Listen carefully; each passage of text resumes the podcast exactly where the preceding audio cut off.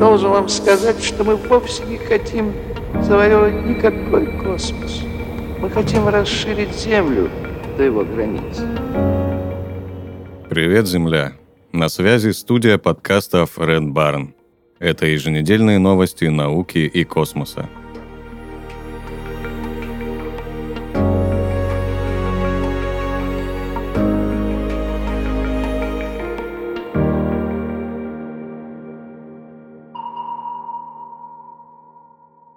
Ученые подсчитали, сколько людей нужно для колонии на Марсе.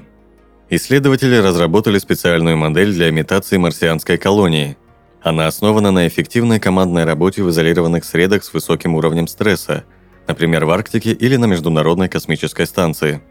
С помощью этой симуляции были воссозданы взаимодействия между людьми с разными навыками, разным уровнем стресса и психологическими характеристиками из большой пятерки, экстраверсией, открытостью, доброжелательностью, добросовестностью и невротизмом. Ученые также учли факторы окружающей среды на Марсе. Моделирование продолжалось 28 земных дней. Количество участников в группе менялось от 10 до 170 человек. Выяснилось, что для поддержания жизнеспособного размера колонии на Марсе минимальная начальная популяция должна состоять из 22 человек, и что больше шансов на выживание имели личности с приятным характером а математические модели в виде людей с невротическими характеристиками умирали чаще. Исследователи хотели подчеркнуть важность изучения человеческого поведения как части будущего освоения космоса.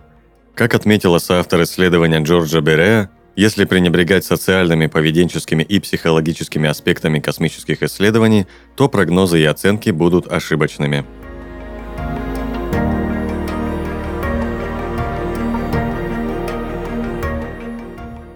Аппарат Чандраян-3 успешно сел на Луну. 23 августа 2023 года посадочный аппарат Чандраян-3 с шестиколесным луноходом сел на естественный спутник Земли. Мягкую посадку обеспечивали четыре двигателя малой варьируемой тяги. В отличие от потерпевшей крушение Луны-25, индийский аппарат заметно массивнее, поэтому его система приземления более сложная. Она позволяет мягко прилуниться в очень небольшой квадрат 4 на 4 километра – Место посадки находится на 69 градусе южной широты Луны, в приполярной зоне, где до этого аппараты никогда не высаживались. Прилунение на приполярной зоне сложнее, чем в низких и средних широтах, где садились до этого автоматические станции СССР, США и Китая. Научных приборов на индийской посадочной платформе заметно меньше, чем было у погибшего российского аппарата. Один зонд для изучения окололунной плазмы, один прибор для определения теплопроводности верхних 10 см грунта и сейсмограф – на борту также есть небольшой 26-килограммовый луноход. У него две смотрящие вперед камеры, лазерный спектрометр для определения состава реголита на поверхности Луны и альфа-рентгеновский спектрометр для тех же целей.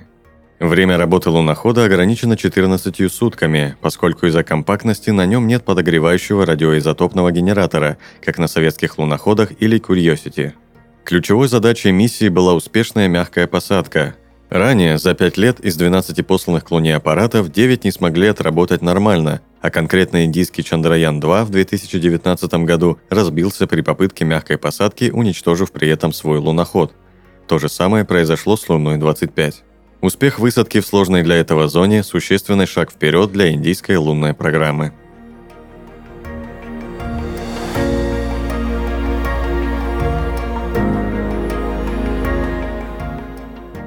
Астрономы впервые нашли массивную магнитную гелевую звезду.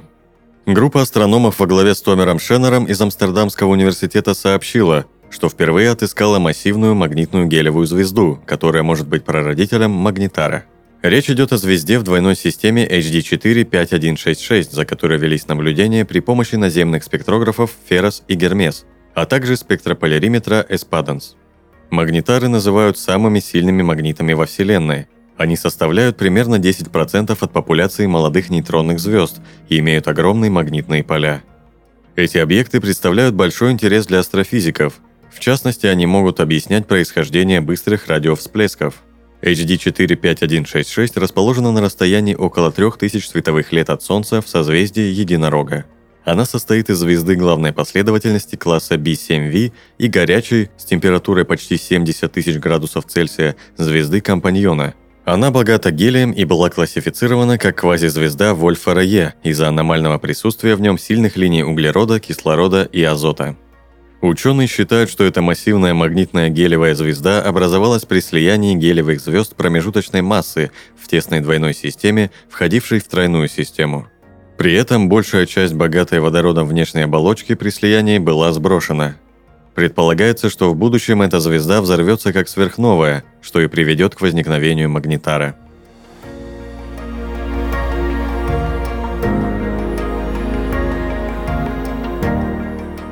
А теперь новость, в которой мы будем считать чужие денежки. SpaceX начала получать прибыль после двух лет убытков. Компания SpaceX находится в частной собственности и не раскрывает сведения о своем финансовом положении. Но по данным Wall Street Journal за весь 2022 год SpaceX сообщила об убытках в размере 559 миллионов долларов при выручке в 4 миллиарда 600 миллионов. Это примерно вдвое больше, чем годом ранее – Большая часть доходов SpaceX поступает от контрактов с правительствами и предприятиями, которые используют ее ракеты для запуска спутников на орбиту. Компания также работает с НАСА для доставки экипажа и грузов на Международную космическую станцию. Через свою дочернюю компанию Starlink SpaceX предоставляет услуги спутникового интернета, обслуживая полтора миллиона пользователей по всему миру. Компания Илона Маска также стабильно увеличивает частоту своих полетов, что стало возможным благодаря быстрому восстановлению первой ступени ракеты Falcon 9 для повторного использования. Для SpaceX балансировка финансовых показателей стала сложной задачей, поскольку компания продолжает вкладывать значительные средства в разработку Starship – космического корабля следующего поколения. Starship все еще находится на ранних стадиях разработки после неудачных первых испытаний в апреле – Инженеры работают над кораблем и готовятся ко второй попытке орбитального полета, которая может состояться через пару месяцев. Wall Street Journal предполагает, что показатели SpaceX выросли отчасти из-за повышения цен на миссии с использованием ее ракеты Falcon Heavy, а также из-за того, что конкуренты столкнулись с задержками, влияющими на развертывание новых ракет.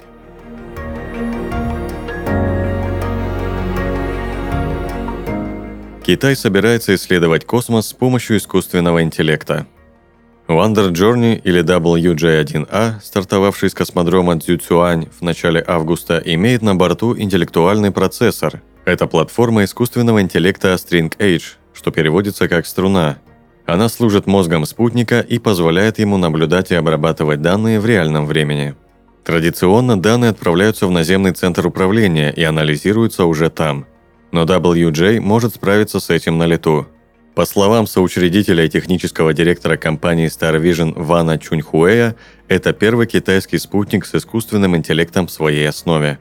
WJ-1A оснащен камерами высокого разрешения, камерами ближнего инфракрасного диапазона и панорамными камерами VR, что позволяет решать задачи по обработке изображений. Благодаря семантическому пониманию изображения он сможет распознавать леса и океаны, также он способен идентифицировать цели, сжимать данные без потерь и очищать их. Компания заявляет, что спутник может анализировать площадь в 10 тысяч квадратных километров и осуществлять динамическое отслеживание объектов всего за несколько часов. Традиционным спутникам для выполнения аналогичных задач обычно требуется около 180 дней. Представитель разработчика Starvision Чен Цзюньруй указывает, что струна стремится стать помощником искусственного интеллекта в космосе – Люди на Земле смогут общаться с ним так же, как, например, с чат GPT. Это похоже на неиспользованный мозг. Обучить его сделать умнее помогут многочисленные пользователи. Цель в том, чтобы обеспечить взаимодействие человека с космическим кораблем, позволяя спутнику автономно предупреждать о ситуациях, которые невозможно проанализировать с поверхности Земли. Обработка данных в режиме реального времени позволит мгновенно информировать наземный контроль о стихийных бедствиях, таких как оползни, обвалы дорог и тайфуны – Спутник также может расследовать случаи загрязнения воды и незаконных вырубок. К концу 2024 года в сотрудничестве с партнерами Starvision планирует расширить группировку Wonder Journey до 20 спутников, за счет чего увеличится покрытие и эффективность связи.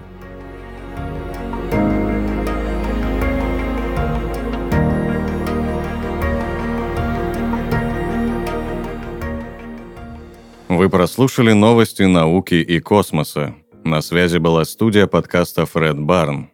Подписывайтесь на нас и помните, что информационная вселенная бесконечна.